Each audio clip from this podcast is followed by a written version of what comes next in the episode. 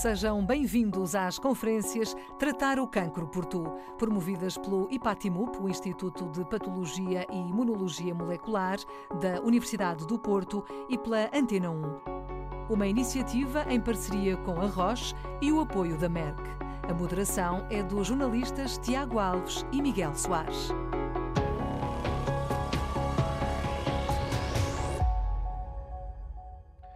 Olá, boa tarde. Muito boa tarde, sejam bem-vindos. Olá, Miguel. Olá, Tiago. Estás bom? Eu estou. E tu, estás bem acomodado? Também.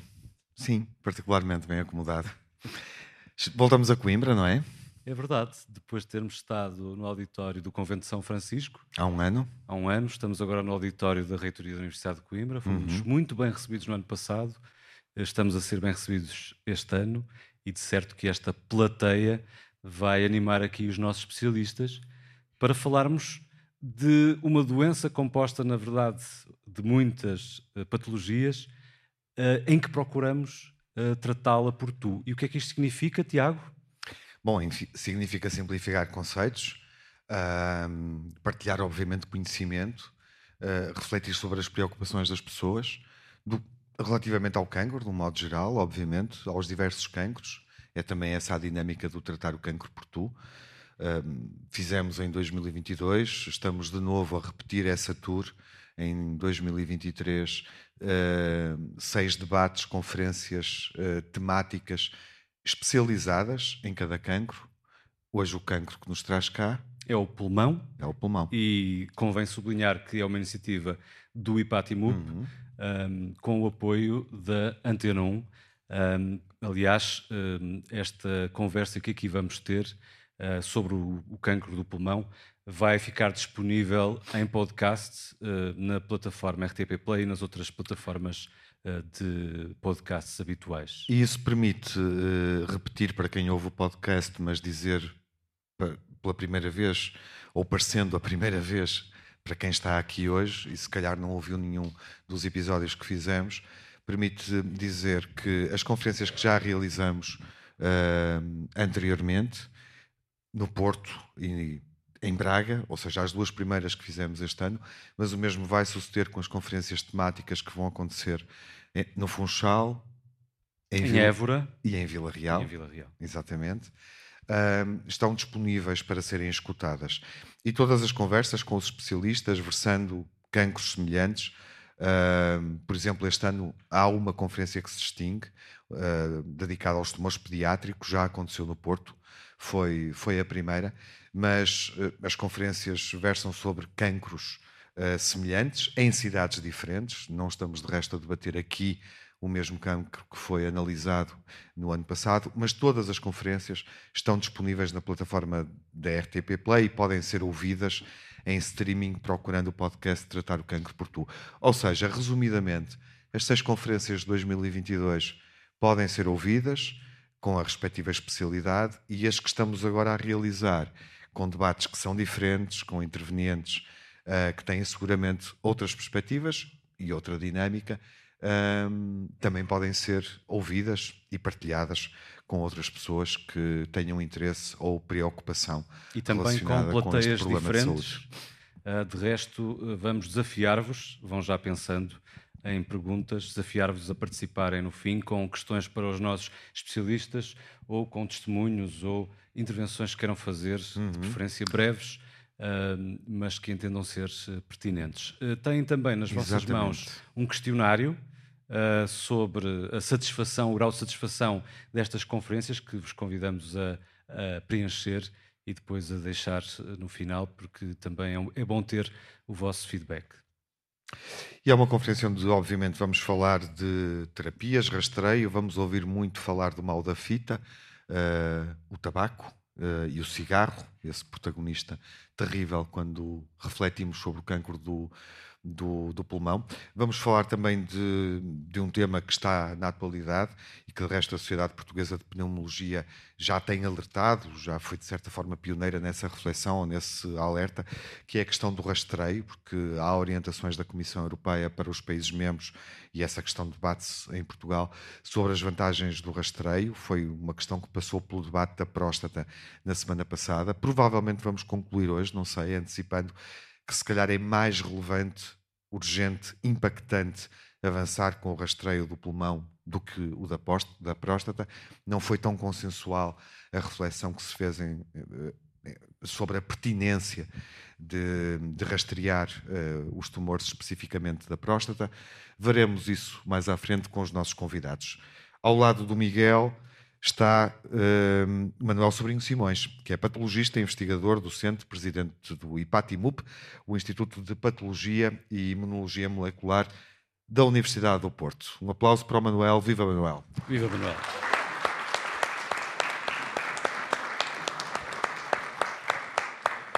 Sentado na vossa, a partir da vossa perspectiva à direita do Manuel, temos eh, o coordenador da Unidade de Pneumologia Oncológica do Centro Hospitalar Universitário de Coimbra, portanto, joga em casa, fundador do Grupo de Estudos do Cancro do Pulmão e atual presidente do Colégio de Pneumologia da Ordem dos Médicos, Fernando Barata. Um aplauso também.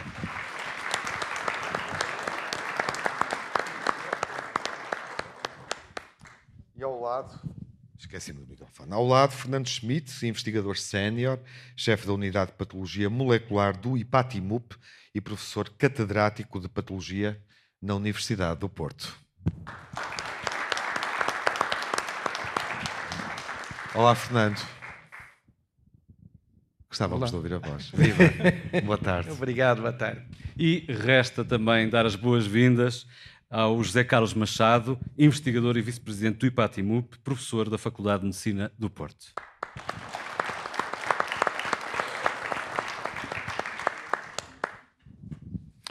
Bom, vamos iniciar o debate, Manuel Sobrinho Simões, com uma intervenção uh, que, enfim, é sempre relevante uh, para um novo público, para quem nos escuta uh, uma primeira vez, sobre uma, uma questão que nos motiva a estar aqui, uh, a debater com o público, no fundo, a promover a literacia.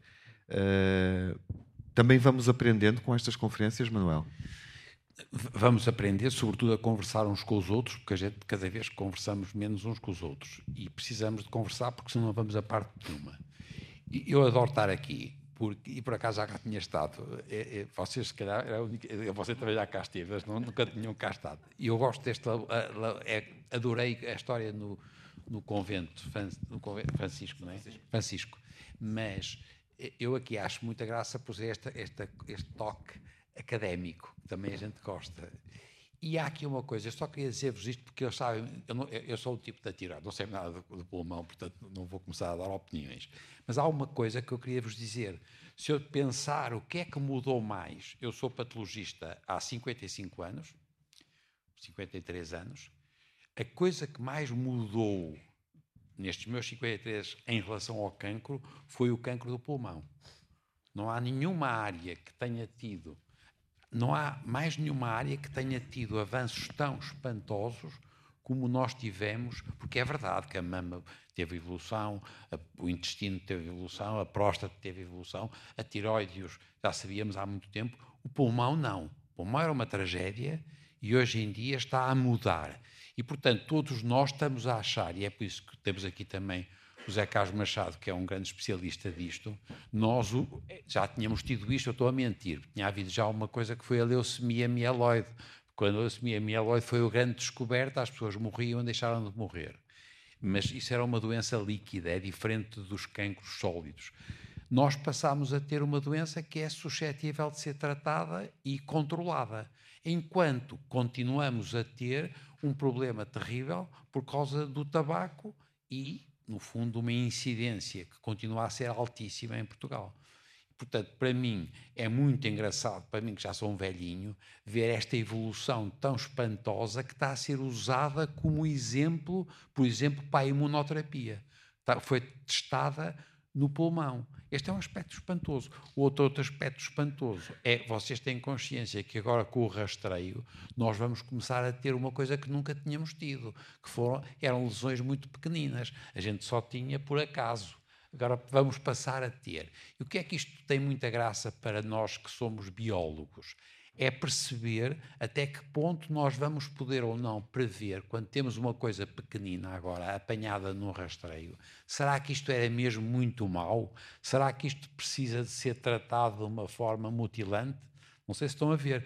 Nós cada vez vamos ter mais cancros pequeninos, felizmente, e muitos destes carcinomas pequeninos, sobretudo pessoas de idade, não vão ser formas muito malignas. São, são cancros, são malignos biologicamente, mas até que ponto a gente vai encontrar? E, portanto, é o meu desafio para eles, porque eles é que sabem, eu não sei mas adoro estar aqui. E muito obrigado por terem vindo. A gente tem sempre o pavor, nós temos sempre aquele pavor que dizem, dizem os atores, tem isso, que é o tipo chegar cá e não está cá ninguém. Epá, epá, eu vim cá e não está cá ninguém. É uma coisa horrível.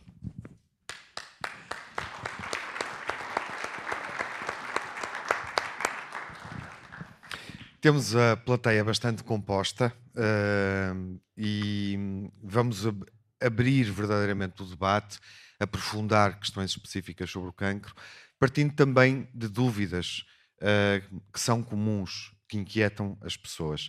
Uh, à medida que fomos percorrendo o país, no ano passado, fomos escutando em cada cidade depoimentos sobre diversos tumores e o que propomos agora é que, no fundo, olhem para, para este momento da conferência, para este início, para esta, para esta tela, como se fosse um espelho.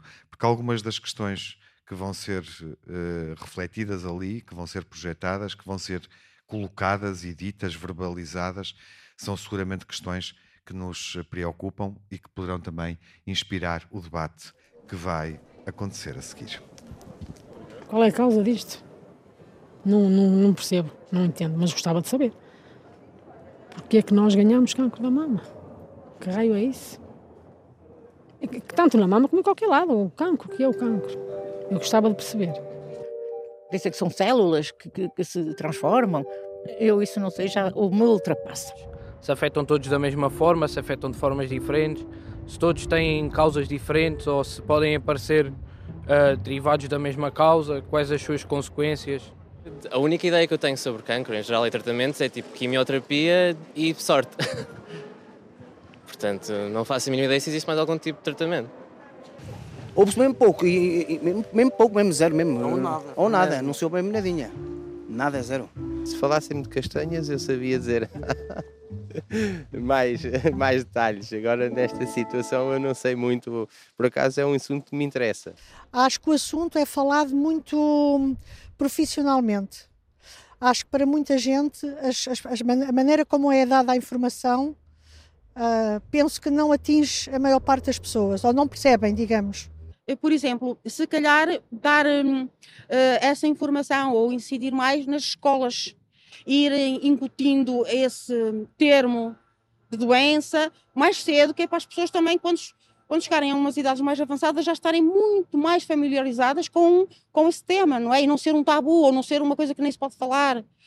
Se calhar lidar melhor com a situação mais tarde é educar mais cedo.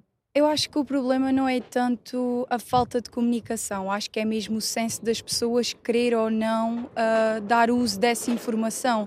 Acho que os especialistas fazem o seu trabalho e fazem o melhor que podem, agora cabe-nos a nós querer seguir essas indicações ou não quanto mais, melhor. E quanto mais as pessoas se consciencializarem, mas também há pessoas nem que as informem, até mais não, não querem saber. Eles uma vez disseram para fazer o exame à próstata, tu é que não quiseste ir. Não me lembro já. Não lembro bem. Precisamos de mais presença dos especialistas, dos investigadores, eh, mas precisamos, acima de tudo, que essa comunicação chegue à população e se introduza na cultura em geral da população. E isso estamos ainda longe. O que eu acho é que devíamos conseguir tentar informar mais as pessoas através de meios de comunicação social, uh, uh, redes sociais, que hoje em dia são muito utilizadas, porque a informação que temos, pelo menos nós quatro, é, é pouca sobre o assunto e eu sei mesmo zero falar menos de bola e de politiquices e mais das, das doenças, que importa muito mais do que o resto. Acho eu. Vamos concluir esta primeira ronda, esta primeira ronda uhum. um, e, e, daqui a pouco, como já lhes prometemos, uh, vamos de facto abordar especificamente a questão do cancro do pulmão. Não sem antes um, chamarmos aqui uh, umas palavras connosco o pró-reitor da Universidade de Coimbra, José Pedro Figueiredo, que é no fundo um dos anfitriões uh, aqui desta, desta nossa conferência. Olá, viva, muito obrigado por nos receber. Qual é a importância para a Universidade? Também merece um aplauso. Ainda não, ainda não. Que importância é que tem para a Universidade uma conferência como esta? É, tem a importância de eh, vos fazer sentir felizes e bem recebidos. Esse é o, o, o mais importante dos passos. Eh, eu, eu, tenho uma missão concreta que é transmitir-vos os cumprimentos do magnífico reitor da Universidade e expressar-vos o gosto uh, que temos em que esta sessão tenha decorrido nestas instalações, nesta Universidade. Nós temos na Universidade de Coimbra, como objetivos programáticos dos nossos eixos de missão, um deles é a promoção da saúde e da qualidade de vida. E fazemos-lo eh, objetivamente e concretamente, nós dispomos de uma carta de princípios para a promoção da saúde de qualidade da UC, incluindo um plano de luta contra o tabaquismo, tabaquismo e contra as doenças não transmissíveis. E fazemos-lo de forma uh, que seja palpável e, e seja sensível perante a comunidade universitária e perante a cidade. Nós Garantimos a evicção tabáquica no interior de todos os nossos espaços, promovemos espaços livres de fumo, alertamos para a necessidade de prevenção das doenças não transmissíveis, que é relevantíssimo do ponto de vista epidemiológico, promovemos estilos de vida saudável e temos uma garantia de acesso aos cuidados médicos, aos nossos estudantes e aos nossos funcionários e nos estudantes, incluindo os estudantes de mobilidade e os docentes de mobilidade. Ou seja, vejam como é absolutamente confortável receber-vos a propósito do tema que aqui trazem hoje. Mas eu gostava de acrescentar uma outra ligação uh, significativa que a Universidade tem com esta tarefa de promoção da saúde. É que nós temos uma Faculdade de Medicina. E uma Faculdade de Medicina que pede messas a qualquer outra Faculdade de Medicina europeia e que tem tido a oportunidade de se projetar com grande impacto perante a comunidade nacional. Mas além da, da, Faculdade de Medicina, acontece esta singularidade de que aqui em Coimbra existe o Centro Hospitalário Universitário de Coimbra, com, com, qual, com, com o qual as relações são estreitíssimas. Através do Centro Académico e Clínico, nós, aqui em Coimbra, temos uma ligação praticamente simbiótica entre a universidade e o hospital. Por graça por graça, costumamos dizer, suponho que tive até a ocasião de dizer isto já ao Barata numa das vezes em que estivemos juntos, costumamos dizer que no CHUC temos o maior hospital oncológico de Portugal. Não sei se será exatamente verdade, mas o que queremos significar é que tem sido sempre uma das linhas de atuação mais relevantes do CHUC, da Faculdade de Medicina e da Universidade de Coimbra, esta preocupação com o cancro. Mesmo assim, eu gostava de vos uh, deixar duas pistas. Eu já percebi que o debate vem com uh, funciona através de perguntas colocadas pelos moderadores.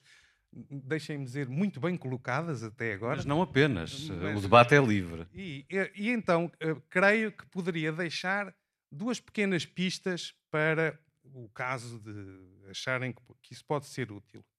Uma é a referência às novas terapêuticas e, sobretudo, ao, à, à qualidade do acesso e a facilidade do acesso a essas novas terapêuticas, tendo em conta as circunstâncias específicas de Portugal e, as, as, e o, o quadro económico em que Portugal hoje se move. E, portanto, apreciar simultaneamente o acesso e a disponibilidade. E a outra? Estava, a, a outra é uma ousadia da minha parte, que eu acredito que a vossa tolerância, a, a sala cheia e os vários milhares que nos ouvirão depois no podcast, com certeza tolerarão. É que eu sou estomatologista. E sendo estomatologista, tenho uma preocupação muito grande e há muitos anos sobre o câncer oral, que partilha com o cancro do pulmão exatamente o fator etiológico principal, que é o tabaco. Bem sei que o cancro oral atinge 2 a 3%, é responsável apenas por 2 a 3% dos casos, mas a verdade é que partilhando esta relação etiológica, eu creio que não terei andado mal em não deixar perder, não deixar passar esta oportunidade de brandir a bandeira que tenho transportado ao longo dos últimos anos acerca da necessidade da detecção precoce do cancro oral. Esse sim, um cancro que, diagnosticado na fase inicial, é objeto de cura a praticamente 100% dos casos. Eu costumo dizer que um cancro oral com menos de um centímetro de diâmetro é a única doença mortal, porque é uma doença mortal, a única doença mortal que é curada uh, indiscutivelmente. Como é que fica, este, fica este repto? E uh, uh, finalmente queria, bem acredito que estou a exagerar no tempo de antena que me não, concedeu, não mas eu queria sublinhar dois pontos. O primeiro a excelência do ambiente proporcionado pelos quatro palestrantes até agora e pelos moderadores. O que significa que as horas que vamos passar, os minutos que vamos passar da hora avante, só podem ser francamente agradáveis. Em segundo lugar, queria sublinhar o gosto com que vejo uma plateia de tão grande dimensão para tratar de um assunto que é realmente importante. E, finalmente, dizer-vos que é uma alegria que isto tenha acontecido em Coimbra e eu terei o gosto de explicar ao magnífico reitor que a Universidade de Coimbra recebeu, até agora muito bem, pelo que dizem, mas sobretudo recebeu com muito gosto, com muito entusiasmo e com muita vontade de ajudar a promover a saúde dos portugueses, todos neste auditório. Uma sessão muito proveitosa para todos e muito obrigado pelas vossas participações. Obrigado nós, para o reitor da Universidade de Coimbra, José Pedro Figueiredo. Fernando Schmidt, um, vamos olhar para o cancro um, do pulmão, uh, refletindo um pouco sobre um, o impacto que tem em função dos hábitos e até que ponto é que é possível, uh, mesmo em contexto de tratamento, uh, ter resultados mais positivos, bem-sucedidos, com maior impacto, alterando radicalmente uh, os nossos hábitos?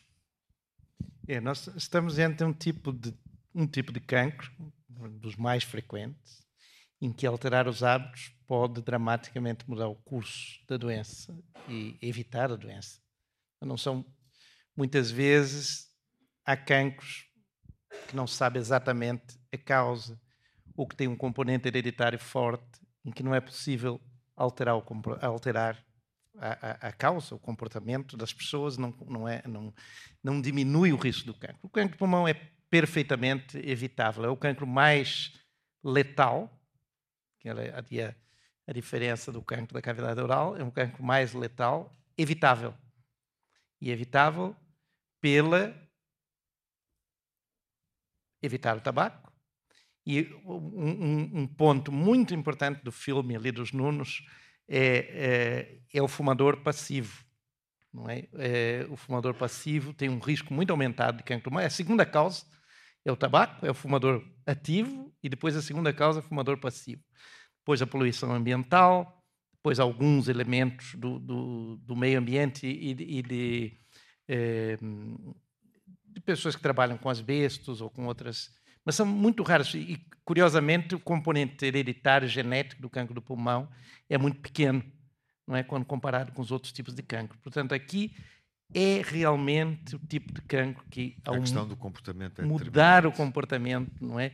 E às vezes tem que ser abrupta, porque é como aconteceu na América, depois como aconteceu na Europa anos depois, não é? Que foi evitar, proibir, é, é, é, embora o Dr. Fernando Barato tenha dito, não era o problema de, não ir por aí, mas foi por aí que funcionou, que começa a funcionar. Uhum. A lei foi... do tabaco, nesse aspecto, por exemplo, é, é por si bem vista.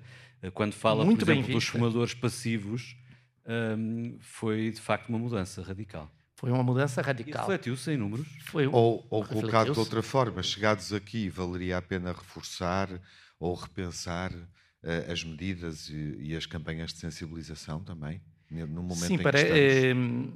há, há, duas semanas eu ouvi na Liga Portuguesa contra o Cancro, em, no Porto, quando foram atribuídos umas bolsas de investigação, uma intervenção do Ministro da Saúde dizer que o governo está a preparar uma nova lei do tabaco mais rígida do que a atual. E, e, e eu acho que justifica-se. Eu acho que justifica-se eh, porque, de novo, esse é um prazer, o prazer de quem fuma deve ser um prazer mesmo solitário não é como diz no filme, ou seja, vá, vá para fora, fume sozinho. Mas para e... percebermos que tipo de medidas é que pensa que falta tomar que se, em que se devia ir mais longe, porque já há espaços para fumadores, há espaços fechados que não são permitidos, eh, o tabaco não é permitido, em que é que se podia ir mais longe? Na via pública, como por exemplo eh, em certos estados nos Estados Unidos? Eu acho que devemos chegar até aí. Eu, eu sei que parece muito radical, mas acho que deve, deve chegar até aí. Acho que eh, se deve haver. Eu não sei, eu lembro, eh, a professora Sobrinha disse tinha, eu tenho 40, quase 40 anos de patologista, portanto também sou um pouco velhinho, e lembro quando era, vocês, a maioria de vocês não lembra essa história nos aviões, em que a partir daquela fila eram os fumadores, e eu sempre ganhava um lugar ali na, na, na fronteira a receber. Portanto, mesmo nos lugares fechados, essa distinção de ambiente fumador-não fumador eh, muitas vezes você não sente. Eu já fui a restaurantes que têm um tal espaço para fumadores, mas eu estou nos não fumadores, estou a sentir. Mas na via pública, o argumento de quem fuma, eu por acaso não é o meu caso, eh, mas o argumento de quem fuma é de que há tantas fontes de poluição, como por exemplo os automóveis, e estamos preocupados com um cigarro? Estamos preocupados com o cigarro, porque aí temos o, a causa não é? A poluição é algo genérico. Já sabe que alguns gases, o radon, etc., têm um, um, papel etiológico no cancro do pulmão, mas isso tudo ainda é muito pequeno quando comparado com o tabagismo. E, e um dos problemas não é só, ah, se eu estou, estou na frente de um, de, um, de um hospital ou de um serviço, num prédio público, como por exemplo na América é proibido fumar. Isso não é só que ele vai causar cancro no outro, é, é uma questão de exemplo também. Não é? é uma questão, é um, é, um, é um modelo, ou seja, isto é, de novo, educação. Fernando é? Barata, concorda? Sim, concordo e diria que a situação a nível nacional é catastrófica. De um relatório recente sobre o controle do tabagismo de 2021, Portugal, a nível da Europa, está pessimamente classificado. Nós temos o trigésimo uh, lugar em 37 países, em termos de políticas de, uh, para, contra o tabaco. Também concordo com uh, o, o, o, professor Fernando Schmidt quando diz sobre os riscos, e, e mesmo no, no espaço público.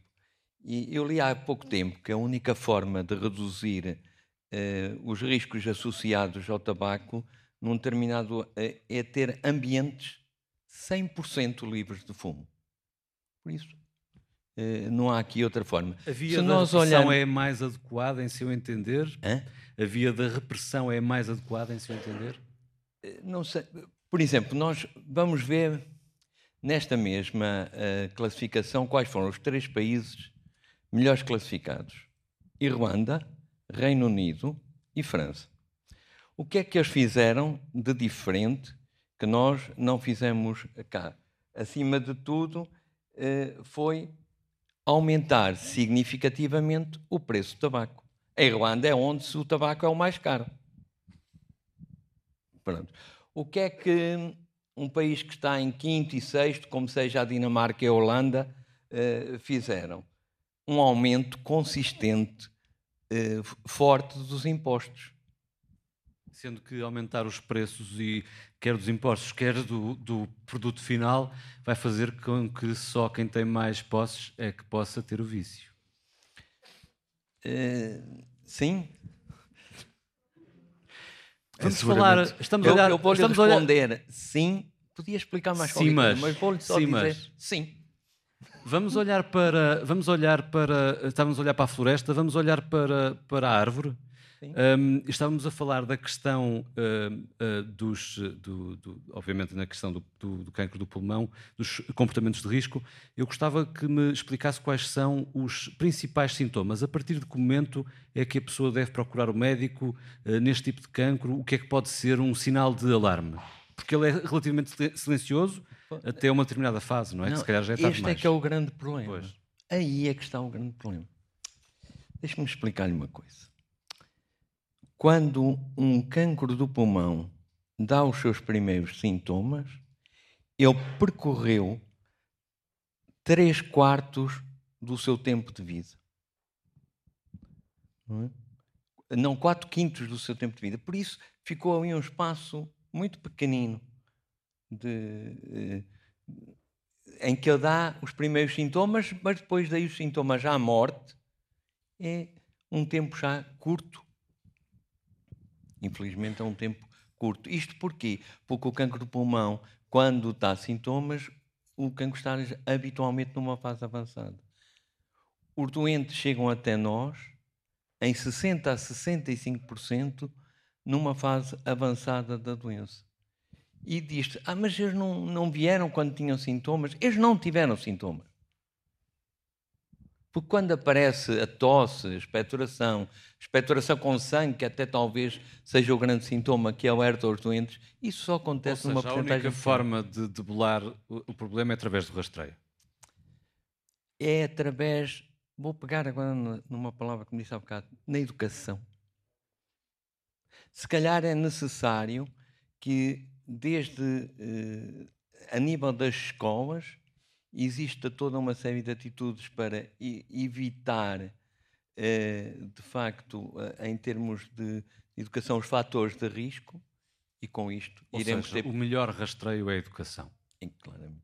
José Carlos Machado, prolongando esta reflexão, uh, mas pensando também naquilo, nas respostas que existem do ponto, do ponto de vista do tratamento, uh, temos obviamente uh, um cancro com a maior mortalidade no mundo inteiro, como estava a ser explicado na reflexão anterior, que se desenvolve de forma silenciosa e por isso temos esta questão de quando o, o, um doente percebe que tem um, um tumor uh, no pulmão, um cancro, o cancro de pulmão por vezes já está numa fase mais avançada, o que coloca uma série de problemas do ponto de vista das terapias, uh, uma série de, de, dificuldades, mas independentemente disso, é interessante percebermos que há avanços positivos uh, em termos de, de tratamento, que a taxa de mortalidade, por exemplo, está a descer recentemente, Uh, e se calhar com um sucesso no cancro de pulmão, por comparação com outros cancros, muito relevante? Uh, sem dúvida. Uh, nós, aquilo a que temos assistido nos últimos anos, é, há números para isto, não é? Portanto, nos últimos anos houve uma queda de cerca de 7% na mortalidade associada a cancro do pulmão. e essa queda tem basicamente a ver com o tratamento, não com a prevenção porque a prevenção, falaremos do rastreio com certeza, mais e o rastreio há de ter um impacto nisto, que depois iremos discutir, mas, mas, mas é assim que deveríamos abrir um ponto para o rastreio já claro, a seguir. Claro, mas isso não está ainda, digamos, a ter efeito, até porque o rastreio de facto não está no terreno, há estudos piloto, mas não há, não há sistemas de, de rastreio implementados. E, portanto, aquilo que tem a ver com a mortalidade, estamos a falar do sucesso de tratamentos em doentes com formas muito avançadas de cancro. Isto para dizer que o valor de 7 parece um valor relativamente pequeno. Quando a gente diz 7%, é pá, 7% não é muito extraordinário. Mas estamos a falar de 7% de doentes com formas muito avançadas de doença. E, portanto, é nesse contexto que temos que, eh, digamos, contextualizar a tal estes dificuldade. 7%. É, exatamente. E que diz, respondem àquilo que o, o Dr. Fernando Barata estava agora a descrever, a questão do, do, diagnóstico tardio uhum. e das formas muito avançadas de doença. E isso tem acontecido porque nós temos eh, aumentado brutalmente a nossa compreensão sobre a biologia do cancro. Eh, e talvez valha a pena fazer aqui um parênteses enfim, rápido sobre a história da investigação em cancro, porque acho que as pessoas não têm muita noção disto. Mas o cancro, como doença, como é evidente, há conhecido há séculos, pelo menos desde a Grécia Antiga, que o, que o cancro está bem identificado. Mas o cancro começou a ser minimamente compreendido por acaso, graças a patologistas, é? o, o, primeiro homem a, a, descrever de uma forma, enfim, mais adequada e cientificamente correta o cancro foi um patologista, mas foi nos anos 50 que se começou a compreender um pouco a biologia do cancro, o que era aquilo afinal, o que é que caracterizava aquelas células diferentes. E passaram-se 50 anos, onde basicamente tudo que aprendemos sobre cancro foi a descrevê-lo. Foram mais e mais descrições, foi associativo, etc. E que praticamente sem impacto no tratamento. Portanto, esta, esta, esta grande revolução no tratamento é uma coisa que tem 20 anos. Okay? Portanto, é tudo muito recente, mas tem mudado de uma forma extraordinária a capacidade de tratar. E como já aqui foi dito, de facto, o cancro do pulmão é absolutamente emblemático nesta, nesta revolução, porque tem sido o tumor, um dos tumores, onde de forma mais efetiva se têm introduzido estas alterações. Em que é que se baseiam estes tratamentos? Baseiam-se basicamente em nós termos percebido que uma célula que é normal se transforma numa célula tumoral porque muda um conjunto de comportamentos. E essa mudança de comportamento tem sempre origem em alterações genéticas dessas células. Há genes e há proteínas respectivas que são modificados e isso muda o comportamento da célula. E, graças a muitos avanços, incluindo na área da farmacologia, é possível desenhar drogas, medicamentos que interferem diretamente com esses mecanismos alterados na célula tumoral. Portanto, isso aumenta a eficácia desses tratamentos, por um lado, mas também reduz substancialmente a toxicidade associada aos tratamentos, que era um dos grandes flagelos da quimioterapia mais convencional. Não estou a dizer com isto que a quimioterapia convencional perdeu interesse todo, continua a ser uma ferramenta importantíssima na área na, na oncologia, mas estes tratamentos mais dirigidos têm estas particularidades. Isso tem feito toda a diferença. Infelizmente, Mas nós. Toda a diferença, de, uh, especificamente no câncer de pulmão? Em vários cancros. Em vários, em vários cancros. mas no pulmão de forma muito acentuada, ah. até porque o ponto de partida era muito mau. Atenção, não é? Que é que o ponto de partida no câncer do pulmão era catastrófico. Estávamos a falar de sobrevidas médias dos doentes de cerca de oito meses, ou algo assim do género, aqui há, há 30 anos. Portanto, isso mudou completamente, ok? Um, Podemos. Uh quantificar o que é que mudou, José Carlos Machado, já agora?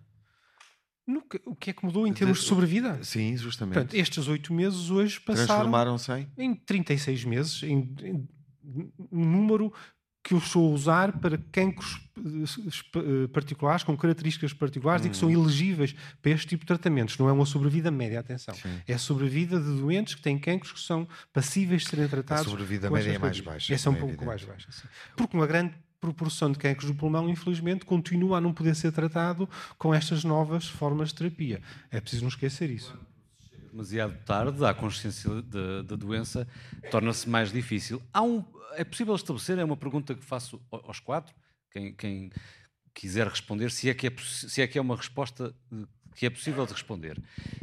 Há um ponto, podemos estabelecer um ponto médio de não retorno, ou seja, um ponto a partir do qual a ciência não consegue responder em que é tarde demais? A, a, ciência não consegue responder. Exato, ou seja, quando a pessoa já está numa fase tal, uh, já tem uma metástase de tal forma, quer dizer, a partir de que ponto, de que momento, de que momento uh, é que isso acontece? Há alguns anos achávamos que sim, mas tenho certeza que o Dr. Fernando Barata lhe consegue dar meia dúzia de exemplos de doentes que pareciam absolutamente perdidos e, no entanto, não estavam seja, perdidos. Há que sempre manter alguma esperança. Sim, e acima de tudo, eh, continuar a acreditar no desenvolvimento da ciência e da investigação e da inovação. E o que temos assistido nos últimos anos é claramente uma explosão de inovação no cancro do pulmão. Portanto, os resultados. Sem dúvida, é, essa também era a reflexão que o José Carlos Machado vinha fazendo e era para aí que estávamos a tentar orientar justamente o debate Sim. neste momento. Mas, os resultados? Mas os resultados vão depender muito da fase em que nós encontramos o, o, o cancro de pulmão. E nós ainda hoje dizemos eh, que numa fase precoce, o tal nódulozinho, como falava o, o professor Sobrinho, um, este nódulo, ainda a cirurgia é a grande terapêutica de eleição deste nódulo. E ultrapassada essa fase do nódulo já pode Sim, ser muito depois, complicado. a seguir surge uma fase em que há um envolvimento já ganglionar e que mesmo, mesmo assim temos aí terapêuticas que combinadas, químio, velha químio, a, a radioterapia, hoje em conjunto com a imunoterapia, nós temos resultados e sobrevivências longas já neste grupo de doentes. Por exemplo, no cancro de pulmão há quatro estadios: um, dois, três e quatro. O 4 é aquele estadio mais metastizado. É quando o doente tem lesões para além do tórax, vamos assim, grosso modo.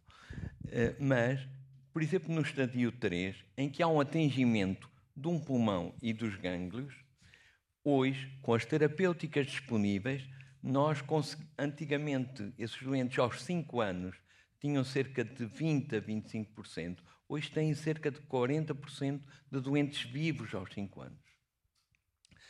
Se nós conseguirmos, já numa fase avançada, os tais quatro, encontrar aquilo que o professor Zé Carlos dizia de um, um marcador molecular, um alvo para o qual temos uma terapêutica específica, esses doentes vivem hoje anos. E isto é anos. Por exemplo, um, dois dos marcadores mais frequentes, uh, um que atinge cerca de 15%, as pessoas têm cerca de 15% têm este marcador positivo, e no outro têm cerca de 4 a 5%, eh, as pessoas vivem exatamente anos. Esses 4 a 5% saiu um estudo americano com 9 anos de mediana e outro estudo francês com 8 anos e meio de mediana. Por isso, isso é muito, muito bom. Isto é um, uma mudança radical. Uma mudança radical na perspectiva que temos hoje em relação ao cancro do pulmão. Bom, uh, os diagnósticos uh, têm, obviamente, uh, um impacto muito relevante, sobretudo se considerarmos que, são, que produzem resultados numa fase ainda inicial da doença. Miguel, falamos da questão do rastreio, especificamente em relação ao cancro de pulmão? Acho que a partir sim, daqui? porque eu, por exemplo, tenho curiosidade em perceber um, como é que esse rastreio é feito, em que é que consiste afinal. Uhum. Um, penso que terá a ver com uma combinação de uh, DACs e depois de acompanhamento, mas gostava que me esclarecessem melhor. E um, até que ponto ou quais são uh, os fatores que devem levar a que esse rastreio seja, seja feito? deve ser generalizado à população? a pessoa atingindo uma determinada idade deve fazê-lo?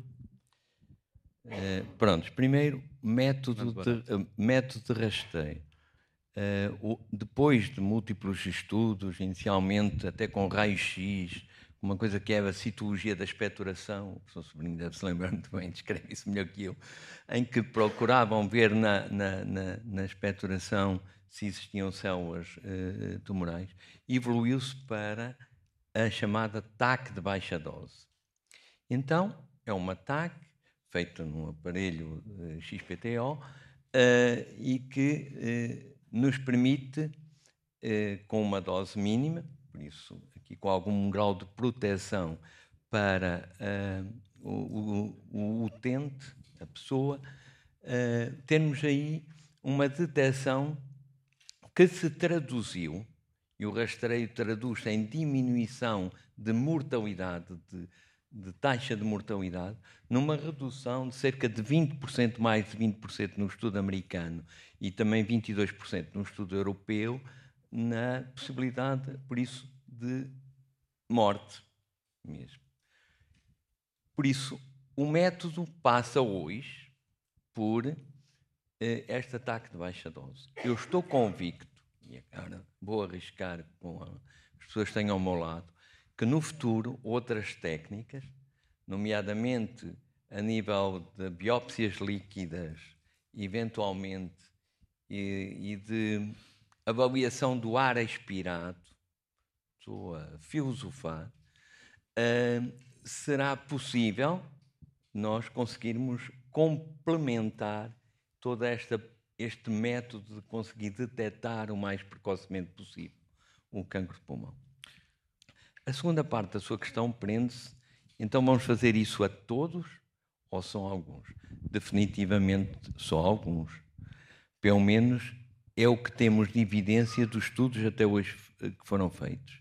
E esses estudos foram feitos entre uh, pessoas, fumadores ou ex-fumadores acima dos 50 anos, em doentes portadores de uma patologia crónica, nomeadamente respiratória, ou aqueles já com uma história familiar de cancro do pulmão.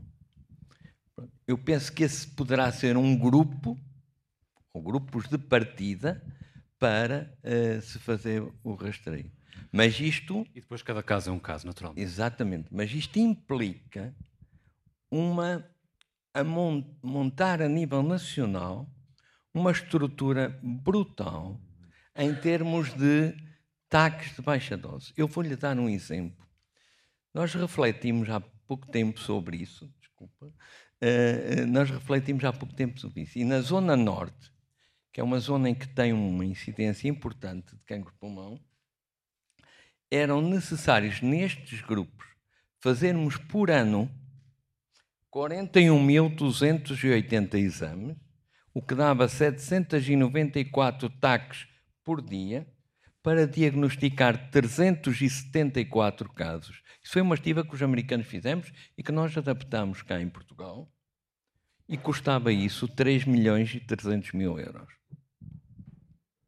Mas mais do que o preço, que o PRR pode até trazer, são os recursos, são os recursos em termos tecnológicos e os recursos humanos. Portanto, Schmidt, uh, esta observação e os dados que o Fernando Barata trouxe para o debate uh, esgotam a reflexão em torno do rastreio ou há viabilidade e que rastreio, no fundo? não, não esgotam, iniciam, não é? Uh, o rastreio do cancro do pulmão, única, única metodologia neste ponto, depois da prevenção, é, é realmente através do ataque de baixa dose. E o que implica num desenvolvimento tecnológico muito grande. Infelizmente, a citologia, do qual ele falou, a citologia da expectoração, eh, que ainda se usa no Japão, em algumas províncias do Japão, que, em que eles insistem em ter resultados, tem um problema de baixa sensibilidade para ser um método de rastreio. Ou seja, há muitos falsos negativos. Eh, e nesse momento é a evidência que temos. Não é? Eu não acredito uh, uh, que nesse momento a gente ainda possa pensar em evoluir para as biópsias líquidas, por exemplo. Acho que não, não é algo viável para rastreio nesse momento, por causa da tecnologia utilizada. Quanto o ar, não é, que é expirado, eh, por poder trazer alguns, alguns elementos do metabolismo das células neoplásicas diferente das células normais, não sei poderá vir a ser, mas não, não temos evidência mas é neste momento. É. Um, há pouco, José Carlos Machado falava da, uh, no fundo da forma de uh, não só detectar como tratar, de investigar, melhor dizendo, como tratar uh, este tipo de cancro. Até que ponto é que novas terapêuticas podem vir a ser introduzidas ou estão já a ser introduzidas com relativo sucesso? Não consigo evitar ser um bocadinho irónico, um bocadinho, o Dr. Fernando falava dos 3 milhões que isto vai custar. Eu fiquei aqui a pensar que é apenas 6 vezes o valor que se paga de indemnização em alguns gestores, não é? Portanto, dito assim, visto assim, não parece, não parece demasiado. Sim. Eu, eu aliás, não estava muito preocupado, Zé Carlos, com a questão do preço. Estava preocupado mais com como é que eu ia arranjar recursos sei, técnicos e humanos para conseguir fazer isso. Mas dito isso, José Carlos Machado, uma opinião diferente daquela que ouvimos em relação ao rastreio? Não, não, acordo, estou de acordo. Aliás, outro dia na rádio, quando falávamos, já eu disse isto mesmo. É sim. É que a grande questão é depois montar a infraestrutura necessária é. para pôr isto em marcha. Porque sim. isto não se faz com, digamos, a infraestrutura normal do Serviço Nacional de Saúde. Tem que ser uma coisa específica para isto. Fez-se no passado com sucesso. Portanto, enfim, talvez possa fazer outra vez. Mas não conseguimos resolver o cancro do intestino, por exemplo. Por exemplo, percebem? Se nós não conseguimos resolver o cancro do intestino, escusamos estar a amar aos cágados que agora vamos resolver com. É preciso ter que ter consciência onde é que está. Sim. Quanto às novas terapias. As novas terapias. Pois, hum, sem, sem, vou tentar não ser muito técnico, mas nós falamos muito novas terapias, mas basicamente estamos a falar da transferência para o mundo clínico de, hum, enfim, uma das coisas que nós aprendemos sobre a biologia do cancro. Porque todas, a maior parte destas terapias que estamos a falar, todas, as, todas elas assentam no mesmo princípio. Embora possam usar alvos diferentes e diferentes em diferentes células, em diferentes cancros, há um princípio básico que é completamente transversal. A única exceção é a imunoterapia. Portanto, realmente, quando nós falamos de novas terapias, estamos a falar de muitas drogas diferentes, com muitos alvos diferentes, para muitos cancros diferentes, mas estamos basicamente a falar de duas categorias de terapia. Estas terapias dirigidas para proteínas da superfície da célula e a imunoterapia. Portanto, nós continuamos por explorar muito daquilo que sabemos sobre a biologia do cancro. Então, há muitas outras coisas a fazer. Pessoalmente, acho que uh, aquilo a que nós chamamos o microambiente tumoral, que tem a ver com manipular não a célula tumoral diretamente, mas a estrutura de suporte da célula tumoral, pode ser aquilo que a mais enfim, médio prazo poderá trazer. Anos. Uh, anos. Estamos a falar de anos, claro. Não, há, há obrigatoriamente anos, porque até porque o, o, o sistema, o modelo permitam uma descoberta chegar à aplicação clínica, ele mesmo obriga a anos e anos de estudos e de validações e de ensaios de segurança e por aí fora. Eu, e, portanto, perguntei anos, era ser anos ou décadas? Hoje em dia, estas coisas estão a acontecer muito mais rapidamente do que antes. Aliás, bem, levando isto ao, ao extremo, temos o exemplo da Covid, não é? E das vacinas da Covid, que em tempo absolutamente recorde. Mas aí chegaram, houve um, pronto, um investimento claro, brutal, não é? Sem Uma dúvida. concentração então, de recursos. Mas atenção que os investimentos na oncologia também são brutais são brutais. Portanto, não é por aí, não é por falta de investimento. Agora, provavelmente não existe é a urgência que foi, que foi no fundo, enfim, associada à Covid para estas, para estas doenças. É só, e é mais difícil tratar é mais difícil, claro. vírus do que cancros. Percebem? Quer dizer, não, não, há aqui uma diferença. E produzir uma vacina, já sabemos como produzir vacinas há imensos anos, portanto, não, não inventaram nada. Não é? Bom, aqui chegados, eh, é o momento eh, de recebermos Jorge Serafim, ator, uh, que tem uma participação muito especial nestas conferências.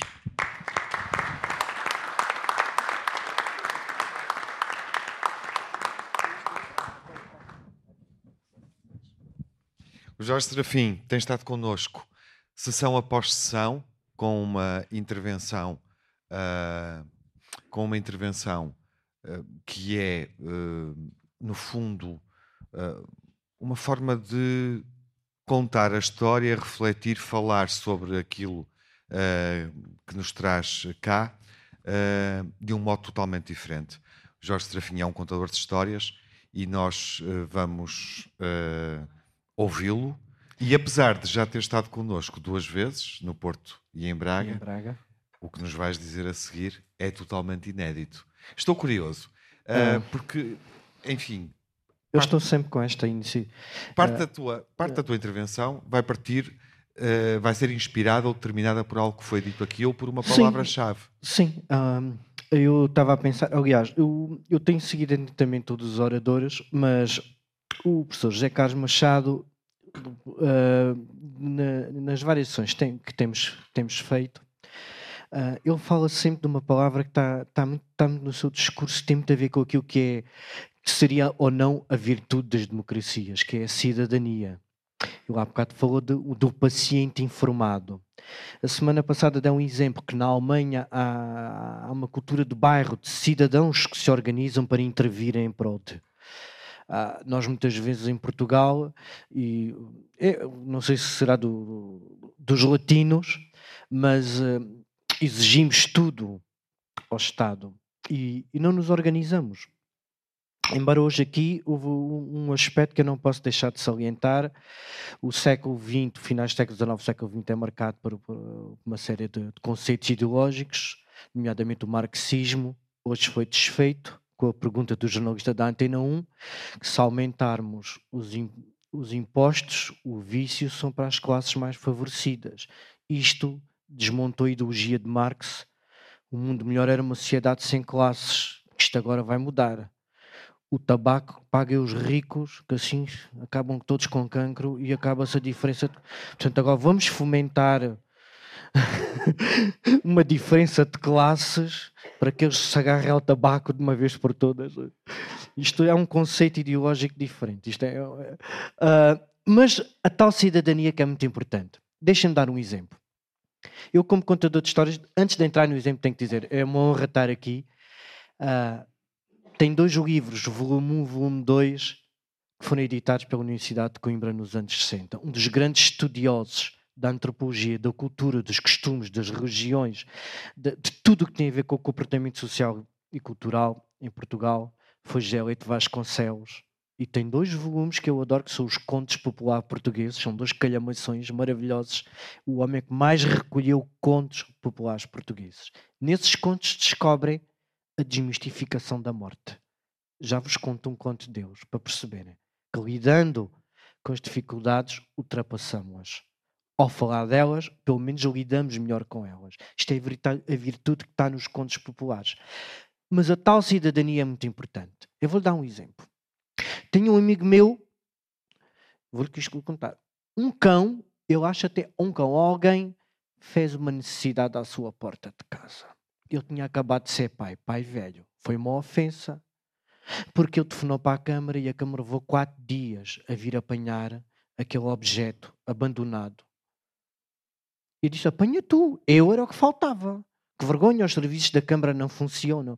Oh, homem, tu já. Ele entrou quatro dias, ultrapou assim com o filho, que era um bebê. Coitadinho, eu tive pena daquela coisa abandonada ali, daquela obra, coitadinha. Porque eu não. Era obrigação era da Câmara. Eu acho que qualquer projeto político hoje tem que ter na campanha eleitoral.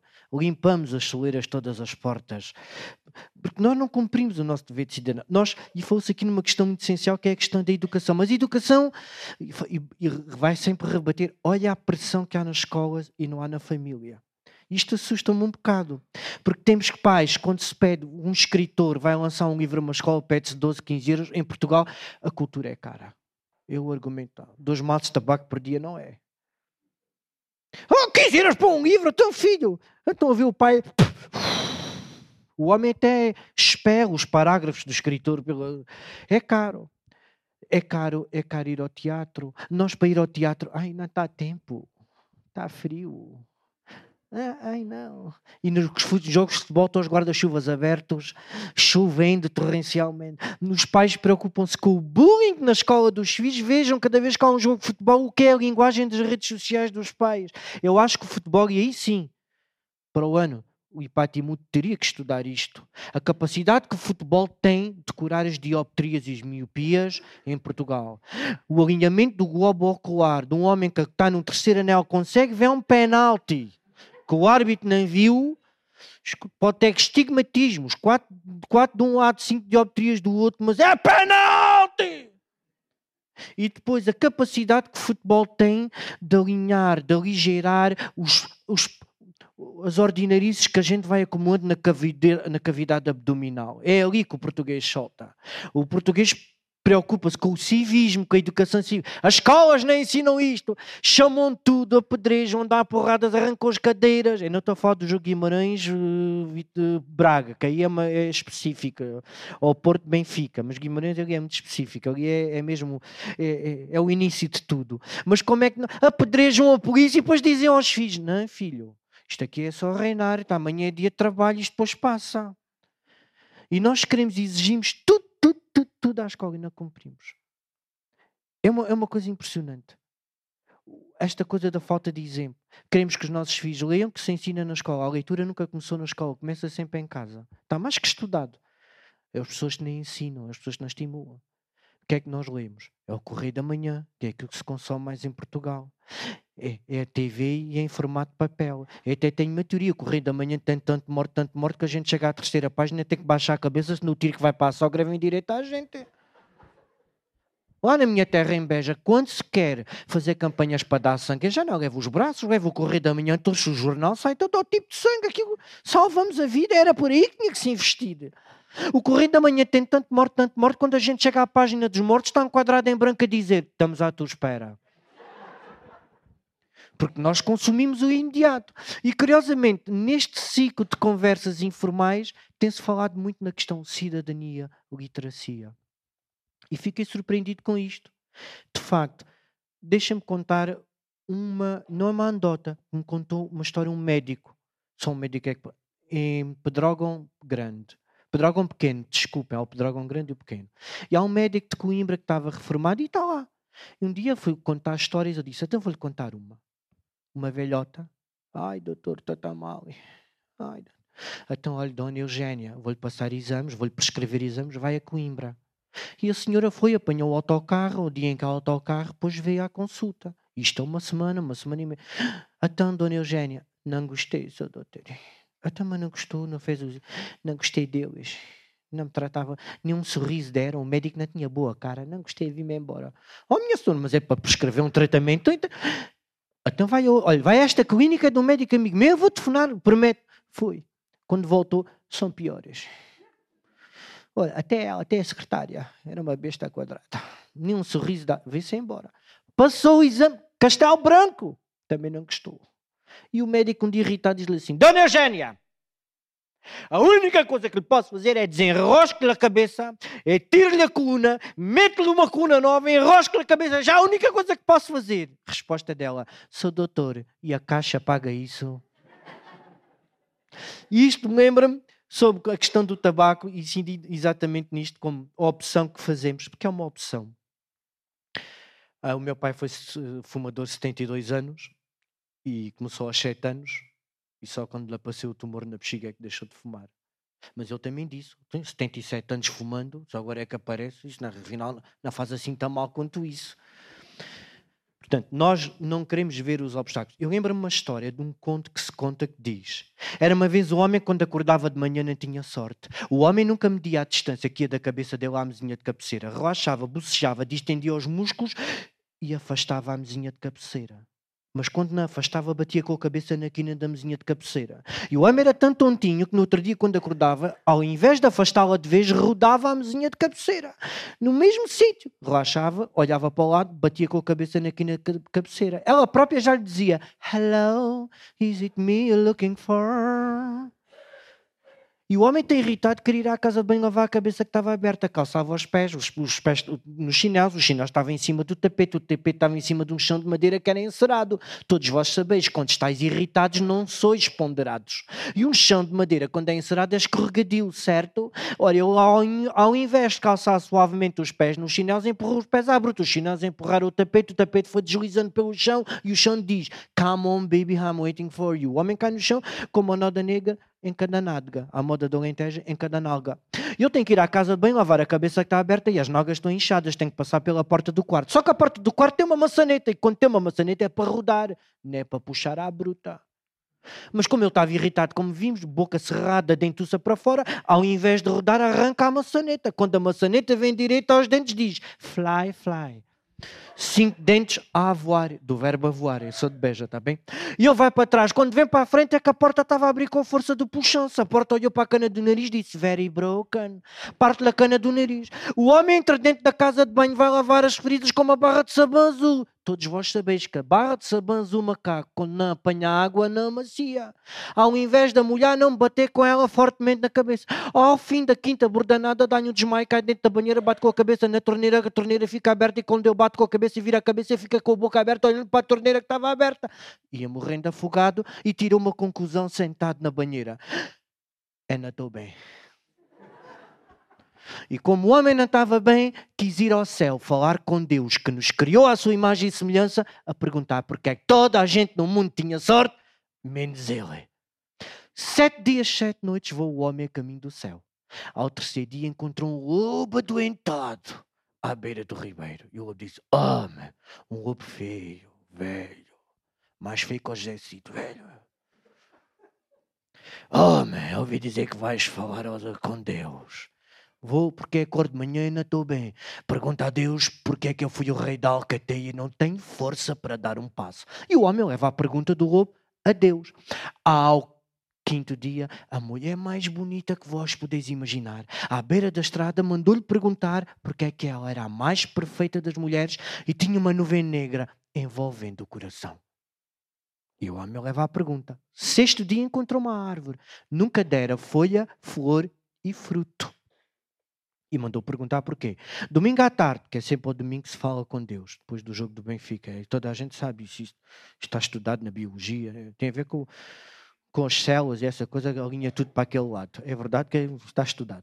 E então, eu de quando é vista, Deus diz: Deus, eu venho falar contigo porque é cor de manhã, bate com a cabeça na mesinha cabeceira, abre uma goteira, o tapete, joga uma chão, fica o rabo inchado da maçaneta, parte os dentes da frente à porta, parte, parte uma cana do nariz, a barra de sabão azul, tenta-me afogar dentro da banheira. Ainda achas que é pouco? Deus é ponderado, é sábio. Respondeu-lhe: Homem, queres mudar a tua vida? Já agora tira o candeeiro do teto, senão qualquer dia levas com ele na testa. Mas Deus disse: Homem, ninguém nasce com sorte, ninguém nasce com azar. Os azares são muros que ultrapassamos a caminho da sorte. Pula muros. A sorte não se tem, é o caminho que fazemos na vida. E o homem disse: É tem que pular muros. Tens que pular muros. É tem que fazer caminho. Tens que fazer caminho. Mas o homem insistiu. E se eu pular o muro, não vou bater com a cabeça no outro lado do chão? Deus disse: Levantas-te, ergues-te e caminhas. Mas o homem insistiu. E se eu bater com a cabeça numa pedra e fizer um traumatismo craniano e entrar em coma profundo? Deus respondeu: Se calhar é o melhor. Já não te acontecia mais nada. O homem dá meia volta vem em direção à terra à procura da sorte. Passa pela árvore e a árvore diz: E eu? Deus disse que o tem mal. É que tens um baú cheio de moedas de ouro onde as tuas raízes estão enliadas. Estas não se alimentam dos, dos nutrientes da terra. Pede ao homem para cavar o tesouro, tu rica serás e eu viçosa se tornará. O homem perguntou à árvore: Queres ser tu a cavar o tesouro?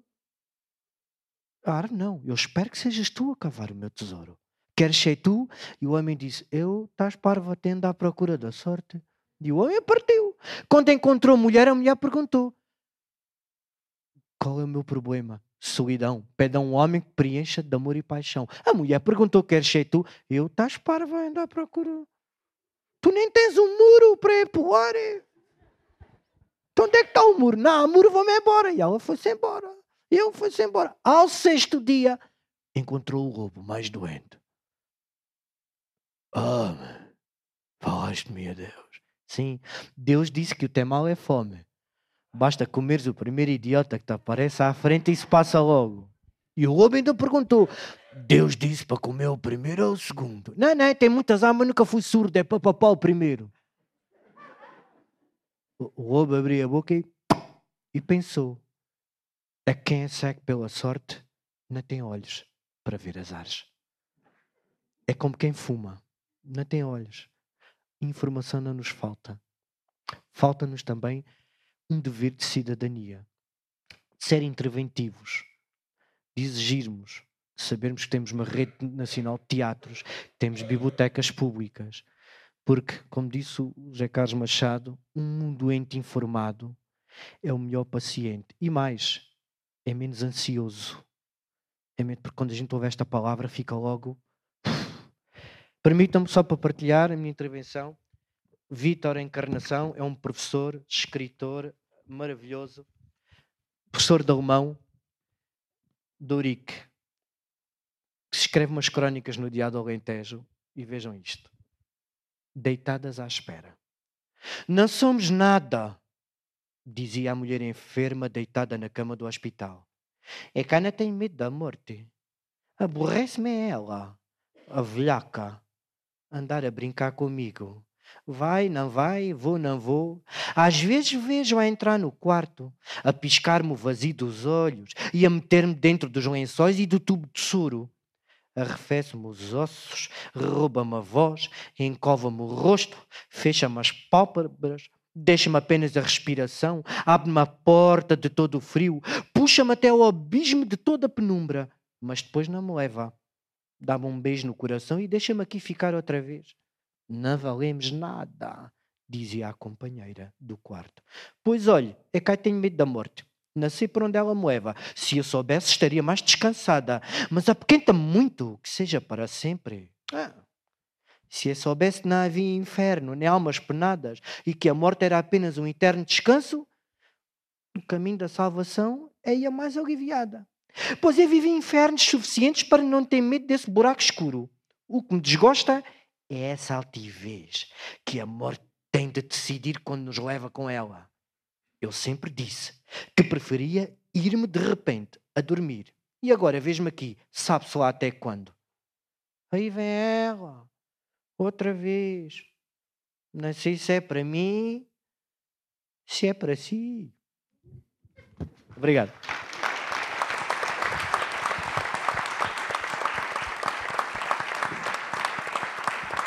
O ator Jorge Serafim. E agora, chegamos àquele momento em que vocês são chamados a participar e quem o desejar fazer. Correspondendo pergunta, de resto ao repto do Jorge Serafim. Nem mais, Sim. pode levantar Foi... o braço para sinalizar. Identificar-se, por favor, de início para sabermos quem está a falar. Alguma pergunta? Alguma. Último ato da conferência, em função sugestão, do que ouviram, dúvidas que tenham. ali ou à alguma frente. questão. Obrigado. Uma pessoa interessada em participar. Aqui, mesmo aqui. O microfone vai chegar. Olá, boa noite. Boa noite. Sim, já é boa noite lá fora. Boa noite. Como se chama? João Pedroso de Lima, sou médico, uh, reformado. Talvez não pareça, mas já estou reformado. A minha área é a medicina nuclear, mas não é sobre medicina nuclear que eu, que eu queria falar. Queria primeiro cumprimentar e felicitar o painel pelas excelente, excelentes apresentações, excelente, excelente discussão. Uh, e queria pôr, uh, enfim, um comentário, queria colocar um comentário e pôr também um, uma questão. O comentário vai no sentido daquilo que o Jorge Serafim agora falou, que acho que, uh, enfim, disse muito melhor do que alguma vez podia dizer aquilo que eu sinto. O que eu sinto é que quando se fala de educação, educação científica, educação para o conhecimento que se tem que ter das coisas, Acho que uh, o problema é mais profundo do que esse, tal como o Jorge Serafim disse. O problema é a educação, ponto final. E essa educação, que é o respeito pelo outro, o respeito pela liberdade do outro, que foi mostrado muito bem no, no filme que foi apresentado, é que é o, que, é o essencial na, no combate a tudo o que seja uh, o problema da, do cancro, do, do pulmão e, e, enfim, tudo aquilo que esteja relacionado com uh, o aparecimento de doenças que não são combatidas pura e simplesmente com a educação uh, científica, com aumento da literacia. Portanto, esse era o primeiro ponto. Eu lembro, há um episódio que eu me lembro muito frequentemente, já foi há bastantes anos, eu fazia parte de uma comissão oncológica e nessa comissão oncológica havia pelo menos um colega que fumava durante a Comissão Oncológica. Eu fiquei absolutamente pasmado com uh, isto estar a acontecer dentro de um hospital, um hospital central, um hospital universitário. E quando chamei a atenção ao colega, o colega reagiu de uma forma uh, terrível. Uh, da mesma maneira que reagiu aquele senhor que, no seio da sua família, também fumava. E, portanto, se o exemplo não parte de quem tem a literacia ou a obrigação de a ter, eh, e não tem respeito pela, pelos outros, pela, pela liberdade de, de, quem está à sua volta, tudo isto se complica mais. Portanto, este episódio marcou-me uh, desde sempre, porque eu pensei que era impossível. Muitos colegas, muitos médicos, inclusivamente há muito mais tempo atrás, até fumavam na própria sala de operações, já para não falar dos, dos consultórios. Portanto, nós modificamos realmente bastante uh, a atitude uh, ao, ao, longo dos anos, mas temos que fazer muito mais. Este era o comentário. A pergunta é específica. E os uh, equivalentes do tabaco, ou os, não digo sucedâneos, mas as alternativas ao tabaco, os cigarros eletrónicos, qual é o problema que põem? Esta é a minha pergunta concreta que eu gostava de ver respondida. Obrigado. Obrigado pela sua pergunta e pelo seu comentário. Quem é que quer responder? Fernando Barata. Um, a, a, questão que temos em relação ao tabaco aquecido, ou, ou, a todas as outras formas alternativas, é que eu não posso ainda hoje dizer, com a segurança que digo em relação ao tabaco, que o tabaco e o cancro eh, têm uma relação inquestionável causa e efeito.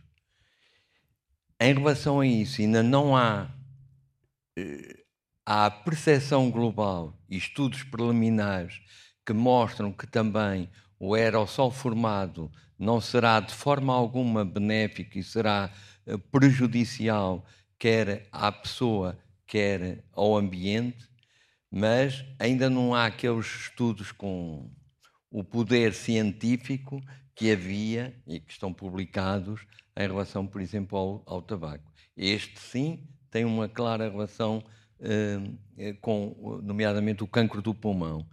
Os outros, há já relatos preliminares, alguns muito robustos, no mesmo sentido, e aguardamos, penso que, eh, mais algum tempo para que surjam os estudos também eh, poderosos e robustos. José Carlos Machado. científico. Não há um, um elevado, um grande, um, como existe, por exemplo, com o cigarro e com o cancro de pulmão. Portanto, Schmidt, José Carlos Machado, Manuel Sobrinho Simões, querem acrescentar alguma coisa sobre esta? Não, não, não, não resisto a colocar-me no lugar de, de, da audiência, Fernando, e a fazer-lhe outra pergunta, que isso significa que esses produtos chegaram ao mercado sem os necessários ensaios de segurança? Um, teoricamente, deveriam ter chegado com uh, esses tais ensaios de segurança mas. Porque em último caso, peço desculpa por interromper, mas porque em último caso poderemos estar a falar de prejuízos ainda maiores, se não há estudos suficientes, não é? Puta, teoricamente. Teoricamente. Sim. Uh, teoricamente, sim. É preciso percebermos que nunca como hoje as tabaqueiras tiveram projetos de cooperação tão agressivos com a própria estrutura médica como acontece hoje. Eles eh, fazem parte, eh, é um contrassenso, mas as tabaqueiras fazem parte da luta para a cessação tabágica. Por isso é preciso entender até onde vai o envolvimento estudado e hum, muito da, da, da, das próprias eh, tabaqueiras. E, e por isso, tudo isto, hum, é, há aqui uma nuvem, né, Carlos? Uh, Esse é um ponto interessante, porque no, no, início dessa história, as tabaqueiras foram quem mais deu dinheiro para a investigação do cancro do pulmão, a dizer que não havia relação.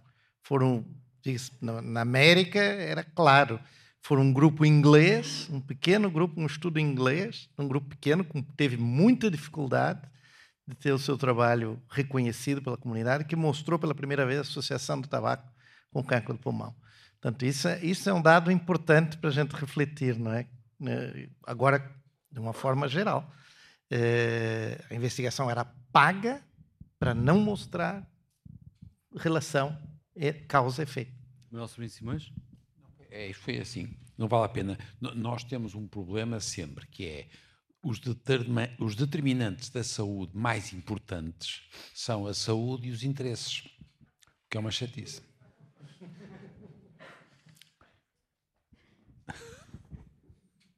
Alguém quer fazer nova intervenção? Temos Há ali duas, duas pessoas. Ali. Uma salva de palmas para o Manuel Sobrinho Simões.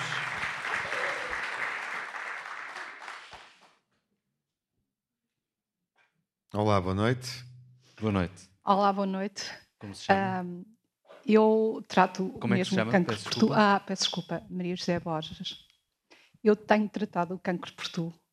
Uh, portanto, sou uma paciente que tem alguns anos de, enfim, de mãos dadas com o cancro e, e não, não utilizo muito o termo um, que é muito vulgar ouvir-se, que é lutar contra o cancro. Eu acho que eu penso de outra forma e, e normalmente eu peço-lhe para para ser mais tolerante comigo e tenho levado uh, isto já há uns anos. Estou no estadio 4, cancro de pulmão, e sou das tais pacientes que estou a receber aqueles tratamentos mais últimos, o Alectinib. Uh, é claro que espero viver mais algum tempo, sei que não é muito, um, mas tenho uma forma muito própria. Eu também esqueci-me de agradecer a todos, foi muito bom, tem sido muito bom. Um, eu tenho, tenho levado assim com algum fair play esta, esta minha doença. Tenho brincado muito com, com, com esta situação, apesar de parecer estranho, mas é, é assim que tenho conseguido sobreviver. Um, porque também não acho que uh, lido muito bem com o poder estar a caminhar para a morte. E eu quero, sobretudo, viver muito bem e estar muito preparado para ela, muito preparada. E, e como tal, hum, levo isto assim de uma forma muito, uh, muito suave. Até o dia em que, claro, as coisas vão se complicar, mas eu espero até lá ainda poder haver algo uh, em termos científicos e uh, estou a tomar a lectinib há dois anos.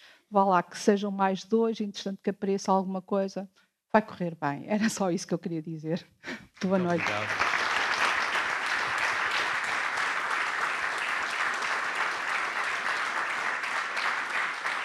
Muito obrigado, obrigado pelo seu testemunho. Eu gostava de, Sim. antes, tentarmos ouvir algum comentário, eventualmente, de alguém do painel que queira falar, eh, porque há pouco sublinhávamos aqui que a esperança é a última a morrer e temos aqui um exemplo desses. Eu, eu primeiro do meu, eu acho que é a Maria José, não é? A Maria José é uma das coisas mais gratificantes para nós, médicos ou investigadores, não é você você encarar a doença, ter um estadio 4 de cancro do pulmão, eh, não parece para ninguém. Se não tivesse dito, ninguém sabia que tinha um estadio 4. E eh, eh, todo o esforço que foi feito na investigação e todo o esforço médico que foi feito por trás disso para lhe proporcionar pelo menos alguns anos com esta com esta alegria de vida e com a sua, o seu pensamento positivo, eu acho que isso é muito gratificante. Para mim, pelo menos como médico, acho que a sua intervenção já valeu a pena ter vindo aqui a Coimbra por outros, também por outros motivos. Muito obrigado.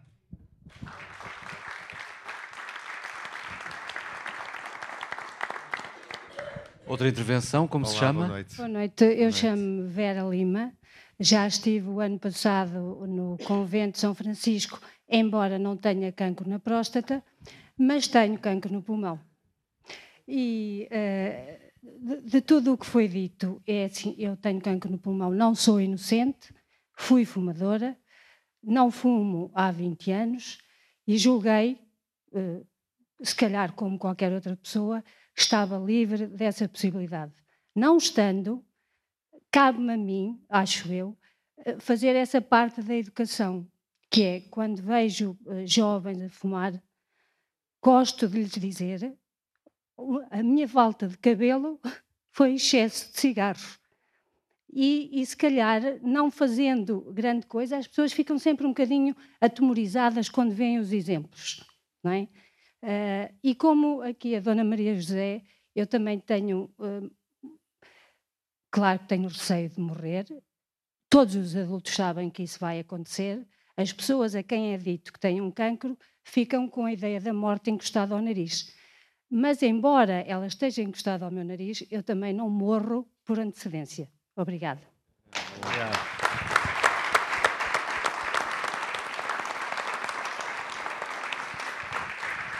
Maria José.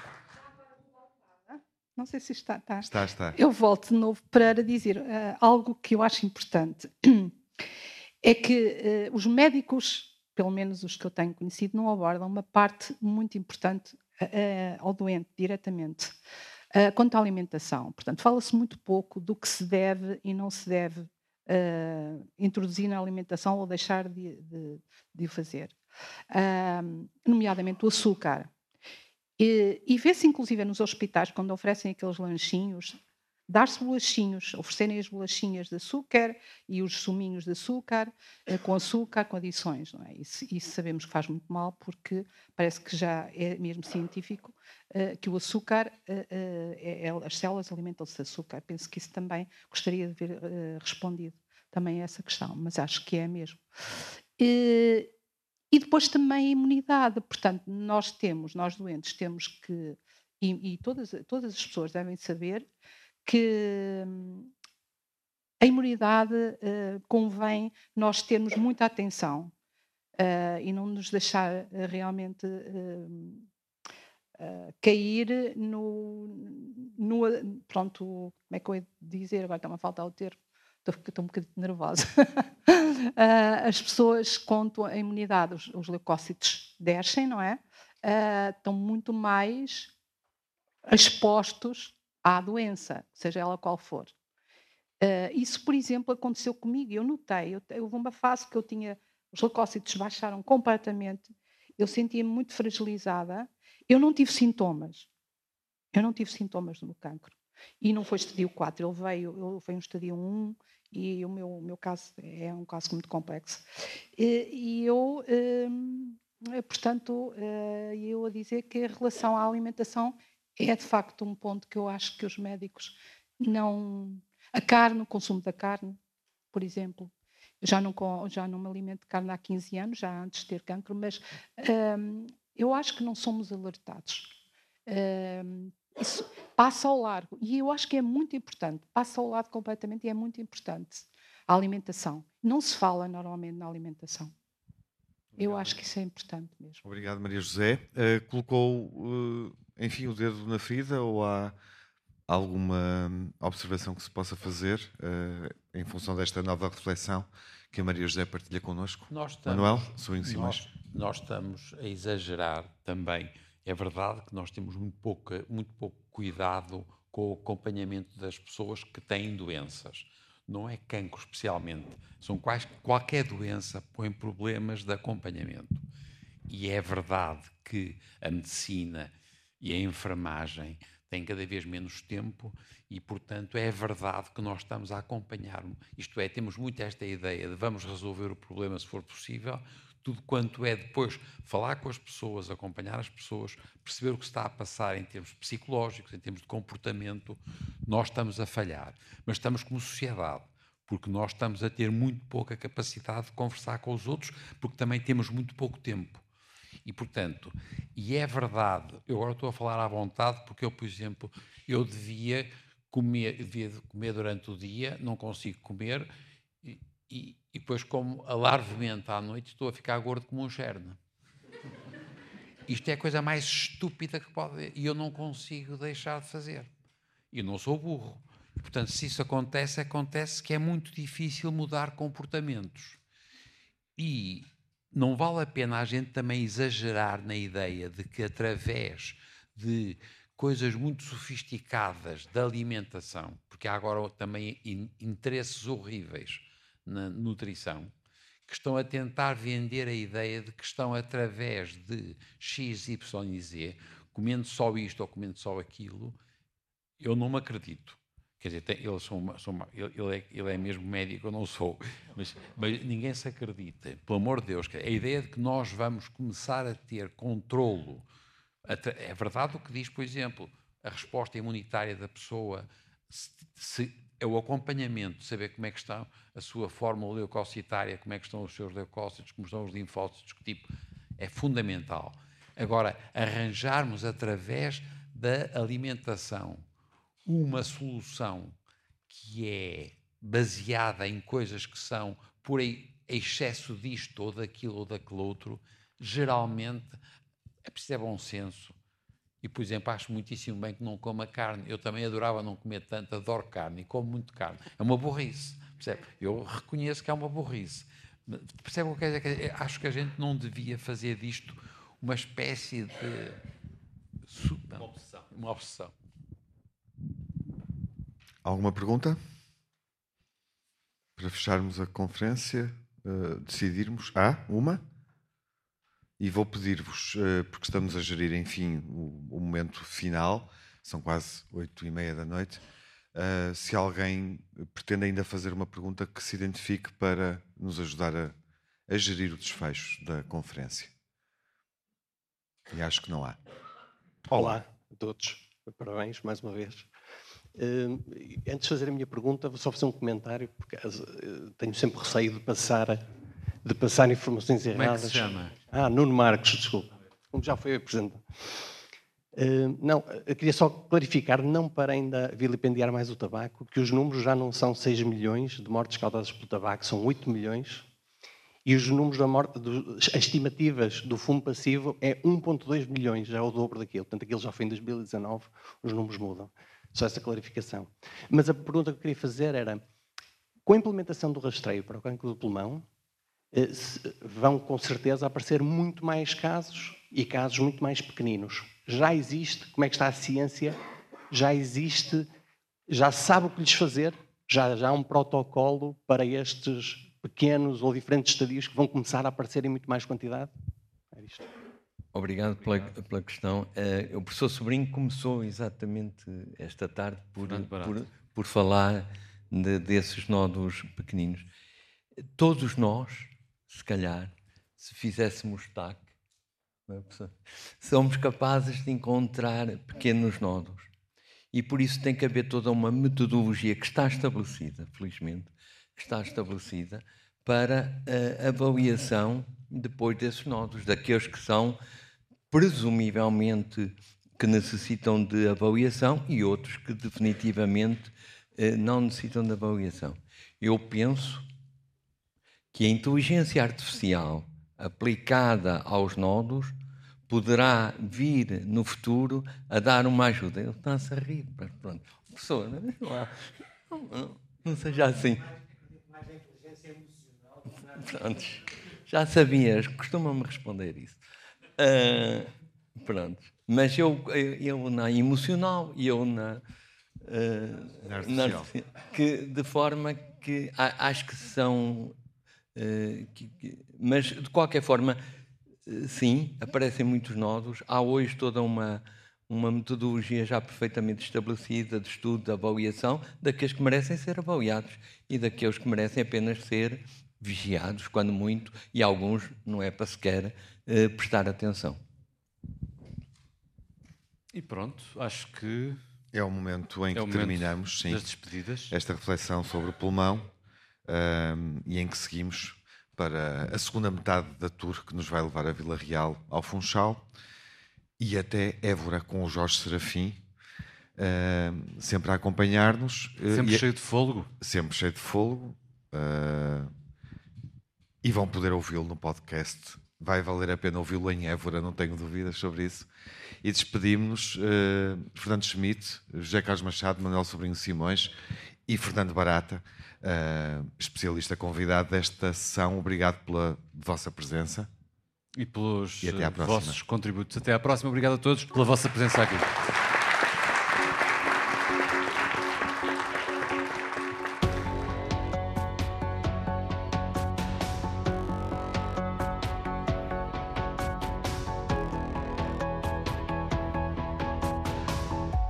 Sejam bem-vindos às conferências Tratar o Cancro por Tu, promovidas pelo IPATIMUP, o Instituto de Patologia e Imunologia Molecular da Universidade do Porto, e pela Antena 1. Uma iniciativa em parceria com a Roche e o apoio da Merck. A moderação é dos jornalistas Tiago Alves e Miguel Soares.